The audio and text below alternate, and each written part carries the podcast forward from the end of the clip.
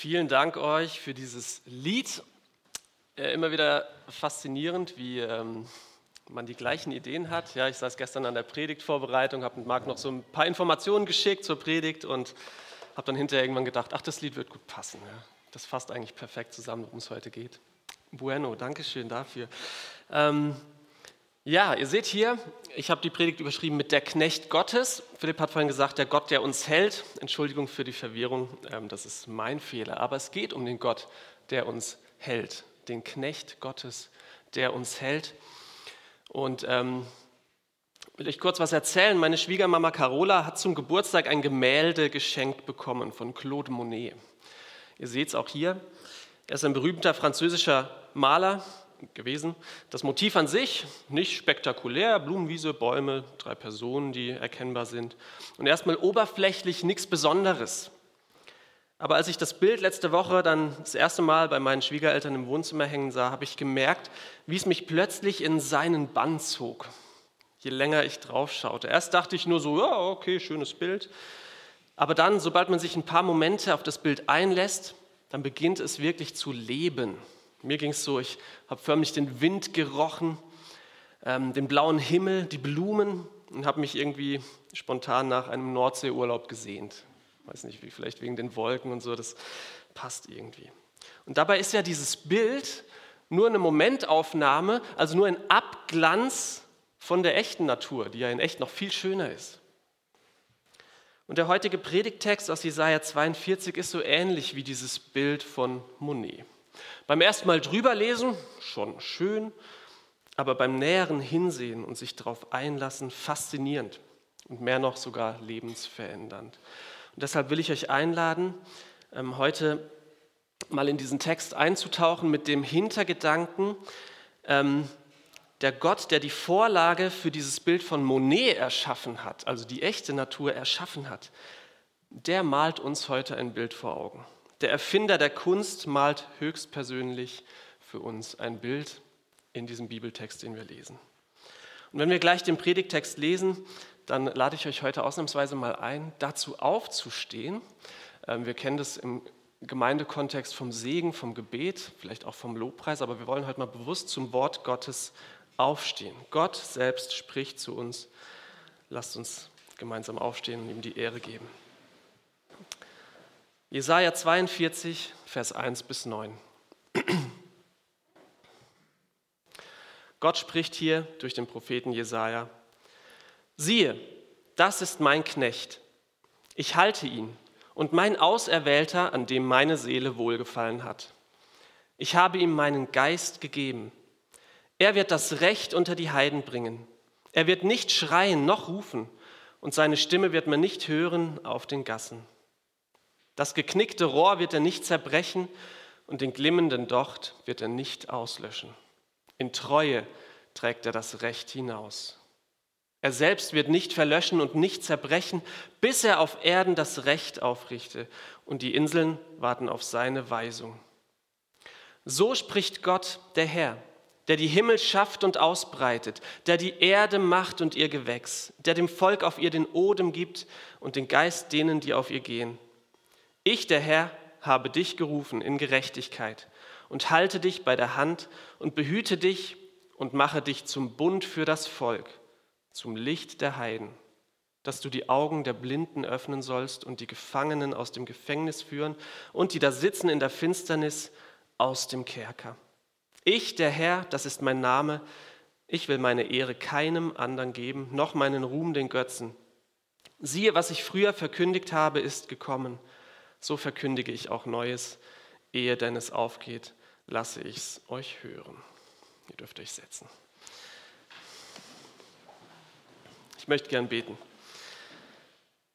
Vater im Himmel, du gibst uns diesen Text, deine Worte, die du durch Jesaja gesprochen hast und die wir heute lesen dürfen, und die sind heute noch genauso lebendig wie damals. Und ich bitte dich, dass du deinen Heiligen Geist sendest, dass er uns dein Wort verständlich macht und uns treffen lässt, dass wir heute verändert aus diesem Gottesdienst rausgehen. Amen. Meine Schwiegermama hat natürlich keinen echten Monet in ihrem Wohnzimmer hängen, sondern es ist nur eine Kopie, auch wenn sie sehr hochwertig ist, also eine gezeichnete Kopie. Wenn ich jetzt sagen würde, sie hat das Original, dann ähm, ja, sorry Carola, ich bin dann wohl schuld, wenn sie geklaut wird. Aber na gut, ich vertraue euch. Ähm, und ich habe heute auch mal eine Kopie von diesem Jesaja 42 Bild mitgebracht. Leider hat es auch nur für eine recht laienhafte Kopie gereicht. Ihr seht sie hier. Bevor wir uns aber dem Bild selbst zuwenden, möchte ich mit euch kurz so den Rahmen angucken. Warum hat ein Bild überhaupt einen Rahmen? Es gibt verschiedene Gründe. Einmal, um ihm Stabilität zu geben, aber auch um es abzugrenzen vom Drumherum und den Blick auf das Innere des Bildes zu lenken. Also er hat so eine ähm, Übergangsfunktion. Ja? Er, er weist auf das Wesentliche. Und wir erinnern uns, es geht in unserer Predigtreihe seit letzter Woche um den Charakter Gottes. Und wenn uns Gott heute seinen Charakter offenbart, dann tut er das, indem er ihn uns beschreibt, also das ist das Innere des Bildes, und er tut es auch, indem er sich abgrenzt und sagt, so bin ich nicht. Was ist also der Rahmen für unser Bild? Letzte Woche hat Timon davon erzählt, wie Gott in Jesaja 41, also im Kapitel vorher, sozusagen so einen großen Showdown einberuft, in dem geschaut wird, wer sich als wahrer Gott erweisen wird. Und das Bild, was mir dabei besonders hängen blieb, war die Beschreibung, wie so ein Götze hergestellt wird. Ja? Und man muss dann am Ende den Götzen noch mit Nägeln befestigen, damit er nicht wackelt. Äh, lächerlich, ja. Und in Vers 23 in diesem Kapitel, da fordert Gott die Götzen dann auf, die Zukunft vorherzusagen, um ihre Göttlichkeit zu beweisen. Und dieses Kapitel von letzter Woche, Kapitel 41, endet dann mit folgendem Vers. Siehe, sie sind alle nichts und nichtig sind ihre Werke. Ihre Götzen sind leerer Wind. Gott stellt klar, die Götzen der Menschen also die da draußen, außerhalb des Rahmens sozusagen, sie sind lächerlich, ein Witz. Und jetzt beginnt Kapitel 42 mit dem gleichen Wort wie dieser letzte Vers vorher. Siehe, das ist mein Knecht. Gott grenzt sich ab und stellt klar, ich bin nicht so ein wackeliger, vernagelter Götze, sondern ich bin so. Und dieses ganz Anderssein Gottes kann man auch mit dem Wort heilig beschreiben. Heilig heißt, dass Gott vollkommene Perfektion ist und damit abgesondert ist von allem anderen, weil alles andere kontaminiert ist von Unvollkommenheit und deswegen nicht mit Gott kompatibel ist. Es passt nicht zusammen. Das geht nicht zusammen. Und dieser Rahmen umschließt unseren heutigen Text, äh, denn am Ende unseres Predigttextes in Vers 8 und 9 stellt Gott dann nochmal klar, dass er mit diesen Götzen nichts zu schaffen haben will. Denn er selbst hat erwiesen, dass er allein wahrhaftig Gott ist, denn was er sagt, trifft ein, in Vers 9. Und das Coole ist, die Menschen damals konnten ja schon aus ihrer Perspektive sehen, dass frühere Vorhersagen Gottes eintrafen. Und ähm, das Schöne für uns heute ist, wir wissen heute auch, dass das, was Gott hier damals bei Jesaja sagte, auch mittlerweile schon eingetroffen ist, zumindest teilweise. Es hat sich schon erfüllt. So ist Gott ganz anders als die Götzen. So, und damit schließt sich jetzt der Rahmen um das Bild, das Gott uns heute malt. Er sagt sinngemäß, so bin ich nicht, aber so bin ich. Und jetzt lasst uns das Gemälde selbst anschauen. Ihr seht meine äh, laienhafte Kopie dieses Bildes hat drei Elemente. Das ist einmal der Knecht, von dem die Rede ist. Ähm, sein Auftrag, das ist hinten dieses Bling Bling, da will er hin, und der Weg zur Erfüllung des Auftrags. Und wir beginnen mit dem Knecht. Wer ist der Gottesknecht? In Vers 1 werden verschiedene Eigenschaften dieses Knechtes Gottes dargestellt. Erstens, er ist gehalten. Gott hält ihn. Was bedeutet das? Zuerst mal bedeutet es, dass dieser Knecht Gottes keine Nägel braucht, die ihn halten, damit er nicht wackelt. Er braucht keine menschliche Hilfe, sondern er ist von Gott selbst gehalten. Und so kann er tun, was Gottes Wille ist. Und er ist nicht nur so ein Instrument, was Menschen sich gebaut haben für ihre Wünsche, sondern er tut Gottes Willen. Ähm, kleine Randnotiz. Menschen dachten später, dass Nägel ihn halten könnten, aber da lagen sie falsch. Wer jetzt schon weiß, wer gemeint ist, herzlichen Glückwunsch. Und Gott hält ihn nicht nur jetzt gerade mal kurz fest und lässt ihn dann wieder fallen, sondern er, er hält ihn auch dauerhaft. Was uns zeigt, dass der Knecht nicht nur so ein temporäres Werkzeug ist, was jetzt gerade für diesen Zweck vielleicht funktioniert, aber danach kommt auch wieder ein besseres, sondern er ist der Vollbringer des ganzen Ratschlusses Gottes, von vorne bis hinten. Ähm, er ist nicht so ein Fließbandarbeiter, der ähm, in der Autofabrik steht und immer die Türen einsetzt, dann kommt das nächste Auto, Tür rein, nächstes Auto, Tür rein, sondern er baut das Auto von vorne bis hinten sozusagen. Ja.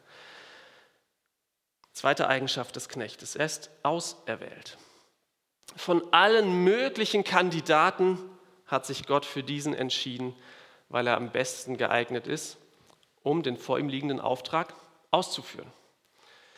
Und wenn man weiter zurückschaut in der Geschichte Gottes mit den Menschen, stellt man fest, dass Gott mit den Personen, die er für eine Aufgabe ausgewählt hatte oder auserwählt hatte, dass er zu seinem Ziel kam. Abraham erwählte er, Vater vieler Völker zu werden. Hat funktioniert. Mose erwählte er, das Volk Israel aus Ägypten zu führen. Hat funktioniert. Das Volk Israel erwählte er, einfach so letztlich, ähm, und bis in unsere jüngste Geschichte hinein sehen wir, wie Gott dieses erwählte Volk nach seiner Verheißung führt. Und die Tatsache, dass Gottes Erwählung ihr Ziel findet, die darf auch unser Vertrauen in diesen Knecht Gottes stärken. Er ist von Gott selbst auserwählt und er wird seinen Auftrag ganz gewiss erfüllen. Drittens, Gottes Seele hat Wohlgefallen an seinem Knecht. Erinnern wir uns wieder an vergangene Woche. Der Gott, der war, der ist und der sein wird, ändert sich nicht. Er ist für alle Zeiten derselbe. Und dieser unveränderliche, vollkommene Gott sagt hier, meine Seele hat Wohlgefallen an, an Knecht. Und das ist nicht einfach nur so ein Spruch, ja, der sieht aus, als könnte er das schaffen, so ein netter Typ, sondern wenn Gottes Seele, also sein ganzes Sein, die Fülle seiner Gottheit, wenn die Wohlgefallen an jemandem hat, dann muss das schon ein Wahnsinnstyp sein. Ja? Unglaublich muss diese Person sein. Und wir können eine kurze Gegenprobe machen. Wer von uns oder von wem könnten wir das behaupten, Gott wohlgefällig zu sein? Wer kann das von sich sagen? Jemand von uns?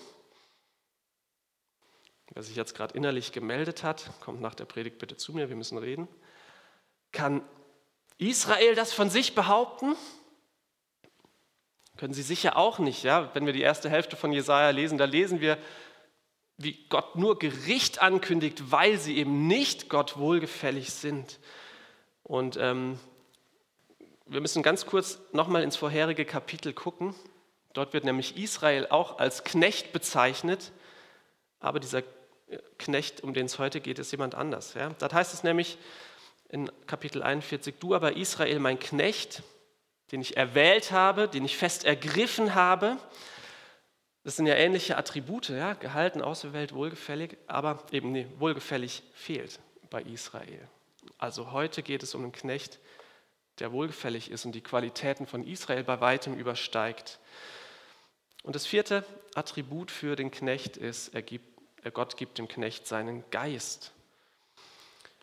Manche Unternehmen setzen viel Arbeit rein, unter ihren Mitarbeitern die Identifikation mit der Firma zu stärken, um sicherzugehen, dass alle so im Geiste der Firma arbeiten und handeln und somit das Ziel des Unternehmens vorangebracht wird. Und ich denke, das ist sicher ein Aspekt, der hier auch zum Tragen kommt, wenn Gott sagt, er gibt dem Knecht seinen Geist. Der Knecht soll im Sinne Gottes handeln und gleichzeitig ähm, ist er damit mit dem Geist Gottes bevollmächtigt, seinen Auftrag, also den Auftrag Gottes auszuführen.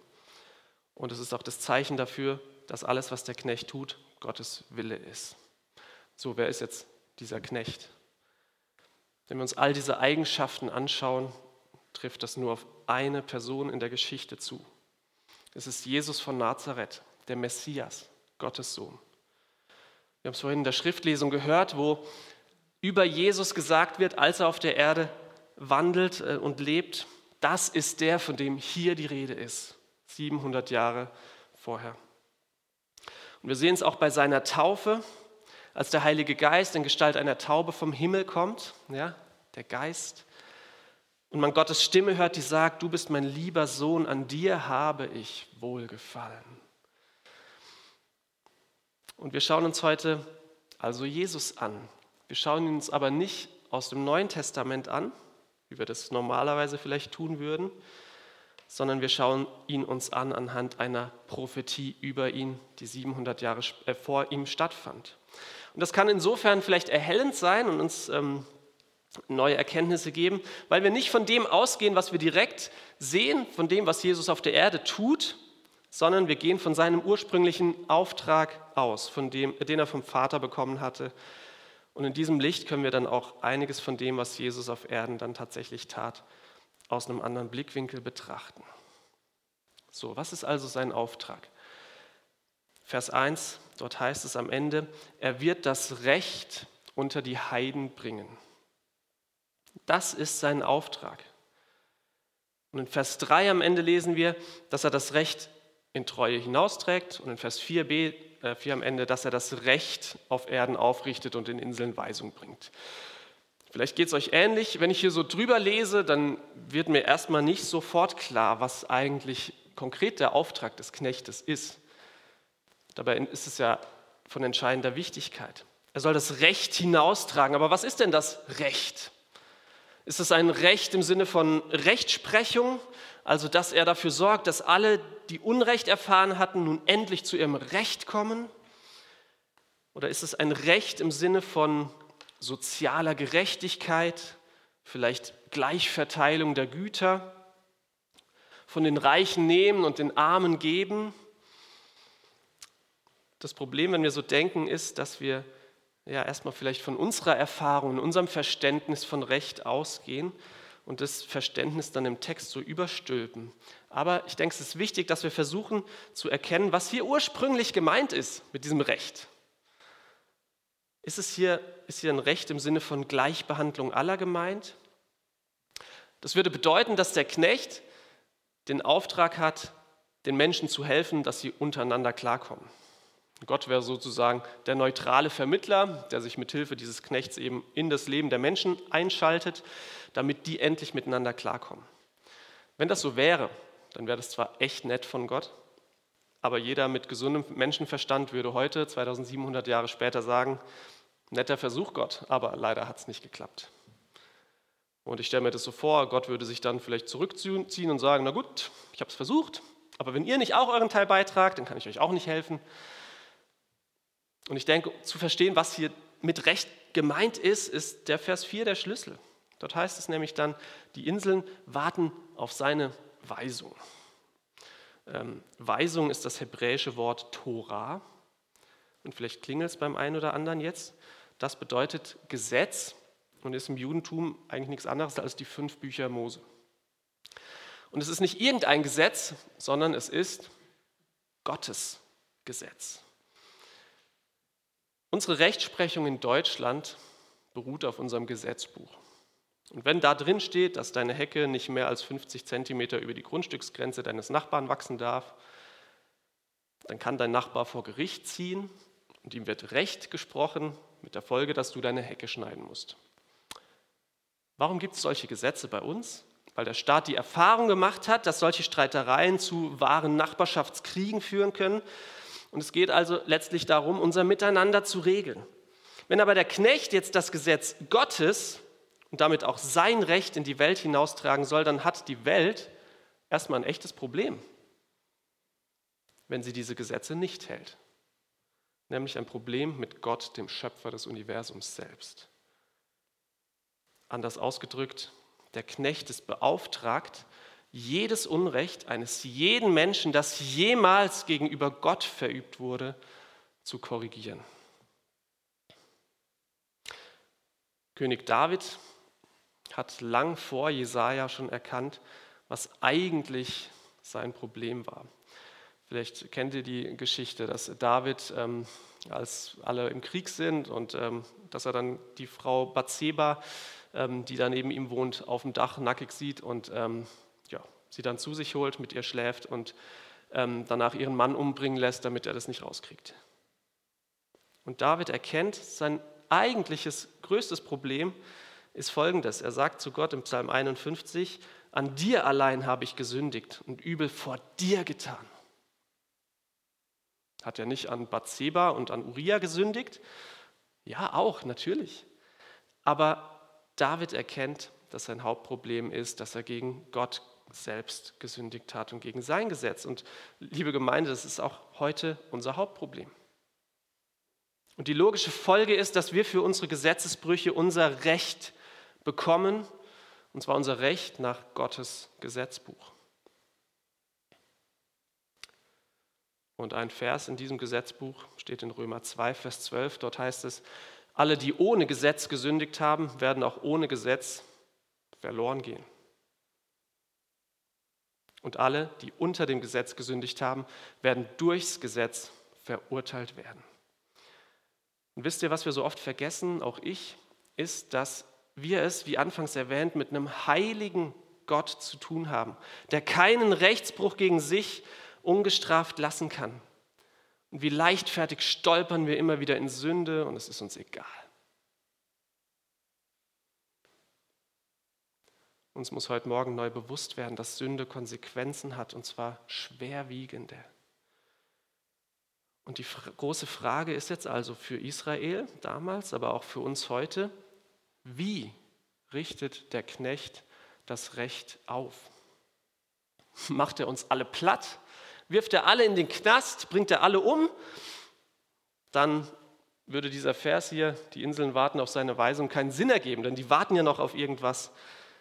Nein, er wählt einen anderen Weg und seinen Weg lesen wir in Vers 7 und dieser Weg klingt so gar nicht bedrohlich. Dort sagt Gott, dein Auftrag ist, Knecht, dass du die Augen der Blinden öffnen sollst und die Gefangenen aus dem Gefängnis führen und die da sitzen in der Finsternis aus dem Kerker. Sehr interessant, oder? Man sollte meinen, dass das Recht aufzurichten bedeutet, dass der Knecht nun eben Rechtsbrecher in den Kerker wirft und ins Gefängnis. Stattdessen passiert genau das Gegenteil. Wie ist das möglich? Ist das gerecht? Wir lesen, dass der Knecht dem Blinden die Augen öffnet. Und das ist mal der erste wichtige Schritt. Der Knecht macht den Blinden bewusst oder den Menschen bewusst, dass sie vor Gott nicht bestehen können und in Schwierigkeiten stecken, weil sie seine Gesetze gebrochen haben. Und dann befreit er sie. Wodurch? Indem er selbst zum Bund für das Volk, da, zum Bund für das Volk, zum Licht der Heiden wird. Also er selbst, die Person des Knechtes Jesus Christus. Er ist die Bestätigung Gottes für das Volk Israel, dass sein Bund, den er vor vielen hundert Jahren mit ihnen geschlossen hatte, immer noch gilt. Und das sagt er ihnen hier mitten in ihrem Gericht zu, wo sie in Babylonien gefangen sind. Und er sagt es auch uns zu, denn wir lesen hier, er ist auch das Licht für die Heiden wir sind letztlich Heiden. Ja, Heide bedeutet so viel wie Nicht-Jude. Also er ist auch für uns Nicht-Israeliten gekommen. Deswegen dürfen wir auch diesen Text heute persönlich nehmen. Wir schauen uns das dritte Element an, der Weg zum Ziel. Und wir haben jetzt schon gesehen, die Gerichtsmission des Knechtes ist eigentlich eine Rettungsmission. Und das wird auch deutlich darin, wie der Knecht auftritt und auf welchem Weg er seinen Auftrag ausführt. In Vers 2 heißt es, sehr schöner Vers, zwei Verse, er wird nicht schreien noch rufen und seine Stimme wird man nicht hören auf den Gassen. Das geknickte Rohr wird er nicht zerbrechen und den glimmenden Docht wird er nicht auslöschen. Der Knecht ist sanftmütig. Und das ist so eine schöne Zusage, damals für die Israeliten gewesen und auch für uns heute. Die Israeliten sind hier erstmal gemeint mit dem geknickten Rohr, ja, so ein Schilfrohr ist da gemeint. Das wächst und wächst, vier Meter hoch kann die werden, dann irgendwann knickt es ab, weil es einfach zu schwer wird. Und was diese beiden Bilder vom Rohr und vom Docht bedeuten, ist eigentlich vollkommen am Ende zu sein. Was passiert mit einem geknickten Rohr? Man reißt es aus, man braucht es nicht mehr.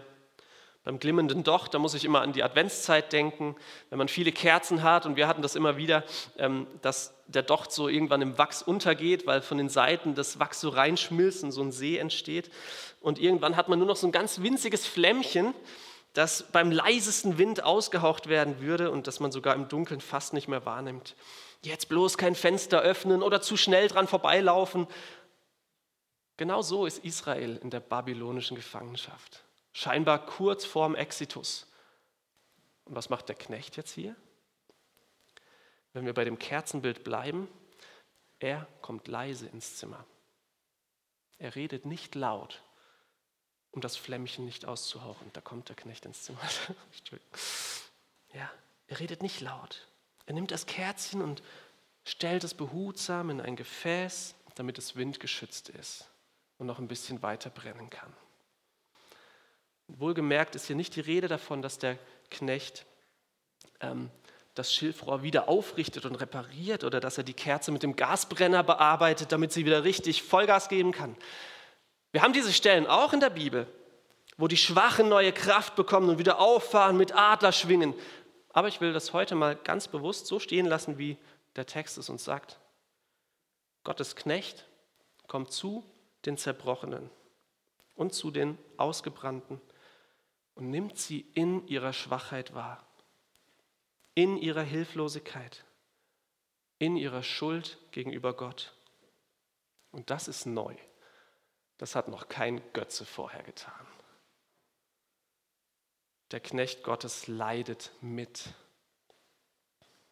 In Vers 4 lesen wir, er selbst wird nicht verlöschen und nicht zerbrechen, bis er auf Erden das Recht aufrichte. Und fällt euch hier was auf? Es heißt nicht, dass der Knecht gar nicht zerbrechen und verlöschen würde. Es heißt nur, er würde nicht zerbrechen und verlöschen, bis er das Recht aufrichte. Bedeutet so viel in dem Moment, in dem er vielleicht zerbricht und verlöscht, dann dürfen wir wissen, aha, jetzt ist das Recht aufgerichtet. Versteht ihr? Jetzt ist Gott Genüge getan. Jetzt ist die Schuld der Menschen vor Gott gesühnt. Und jetzt machen auch die letzten Worte von Jesus am Kreuz Sinn, wenn er sagt, es ist vollbracht. Was ist vollbracht? Der Auftrag, das Recht aufzurichten. Und dann stirbt Jesus. Er zerbricht, sein Leben verlöscht in dem Moment, in dem er das Recht aufgerichtet hat. Und in der Rückschau auf dieses Ereignis der Kreuzigung lesen wir in Philippa 2 folgendes. Er, der in göttlicher Gestalt war, hielt es nicht für einen Raub, Gott gleich zu sein, sondern entäußerte sich selbst und nahm Knechtsgestalt an, ward den Menschen gleich und der Erscheinung nach als Mensch erkannt. Er erniedrigte sich selbst und ward gehorsam bis zum Tode, ja zum Tode am Kreuz. Der Knecht kommt zu den Zerbrochenen, zerbricht selbst, um den Zerbruch der Menschen mit Gott zu sühnen. Ich sprach vorhin von den schwerwiegenden Konsequenzen, die unsere Sünde hat. Und schaut, unsere Schuld vor Gott wiegt so schwer, dass Jesus sein Leben dafür gelassen hat. Das ist die Konsequenz von Sünde. Und in Jesaja, elf Kapitel später, wird nochmal über diesen Knecht Jesus berichtet oder vorhergesagt. Er ist um unserer Missetat willen verwundet und um unserer Sünde willen zerschlagen. Die Strafe liegt auf ihm, auf dass wir Frieden hätten. Und durch seine Wunden sind wir geheilt. Das hat Jesus für uns getan. Und vielleicht hat Gott dir heute Morgen die Augen geöffnet dafür. Und du hast vielleicht erkannt, ja hoppla, ich habe ein Problem, ich bin ein sündiger Mensch, dann verlier doch keine Zeit, bekenn ihm deine Schuld und glaub an Jesus. Vertrau ihm, dass er dich gerichtet hat, indem er dein Gericht trug. Und dann darfst du gewiss sein, du musst dein Gericht nicht mehr tragen. Und du darfst auch gewiss sein, so wie Jesus am dritten Tag wieder auferstand, wirst auch du mit ihm zum ewigen Leben auferstehen, wenn deine Zeit gekommen ist. Wenn du weitere Fragen dazu hast, Vielleicht hörst du das heute zum ersten Mal. Darfst du gern mich oder einen der Ältesten oder jemand deines Vertrauens nachher ansprechen. Und ich will dir Mut machen, lies in deiner Bibel Johannes Kapitel 14. Ihr habt diese kleinen Zettelchen da auf eurem Platz. Ähm, da steht es nochmal drauf. Johannes 14 ist, da wird einfach nochmal erklärt, wie funktioniert es eigentlich, an Jesus zu glauben. Und vielleicht glaubst du auch schon lange an Jesus, aber bist geknickt, wie so ein Schilfrohr oder das Flämmchen deines Glaubenslebens ist so klein geworden, dass es fast ausgeht. Dann will ich dir heute Mut zusprechen. Bleib dran, gib nicht auf. Jesus hat nicht sein Leben für dich gegeben und dich teuer erkauft, um dich jetzt fallen zu lassen wie eine heiße Kartoffel. Das wird er nicht machen. Und erinnere dich, das hat er auch mit Israel damals nicht gemacht, selbst wenn es sich für sie so angefühlt hat. Komm zu Jesus. Sprich auch mit Glaubensgeschwistern. Ähm, du bist doch als Christ kein Einzelkämpfer. Und auch für dich habe ich zwei Bibelstellen, die du gerne lesen darfst, steht auch auf dem Zettel drauf. Und zwar Johannes 17, wo Jesus für dich betet was schon krass ist, und Römer 8. Die dürfen dir Mut machen. Und wenn du an Jesus glaubst und dich nicht geknickt oder verlöschend fühlst und alles Paletti ist, dann heißt das jetzt nicht, dass du dich ausruhen darfst, sondern du liest bitte Galater 6, Vers 1 und 2 und fragst Gott, für wen du in der nächsten Zeit vielleicht da sein kannst und wem du vielleicht das großartige Bild von der Erlösung durch den Knecht Gottes in frischen Farben vor Augen malen darfst. Dazu lade ich euch herzlich ein, dass es auch ähm, ja, wirklich in den Alltag so reingehen darf. Ich möchte gern noch kurz beten mit uns. Herr Jesus, ich danke dir für das Werk, was du vollbracht hast, dass du nicht wie ein Rambo in diese Welt kamst, der alles platt macht, was irgendwie nicht Gottes Plan und Willen entspricht, sondern dass du die zerbrochenen Seelen siehst, dass du die verlöschenden Flammen siehst und wahrnimmst und dass du selbst zerbrochen bist an unserer Schuld und sie auf dich genommen hast. Bitte hilf uns das heute neu zu erkennen. Und da, wo das noch nie geschah, dass wir es vielleicht das erste Mal erkennen, dir auch unsere Schuld bekennen können. Und schenke du, dass wir das wirklich glauben können, dass durch deinen Tod alles bezahlt ist und ewiges Leben möglich ist. Amen.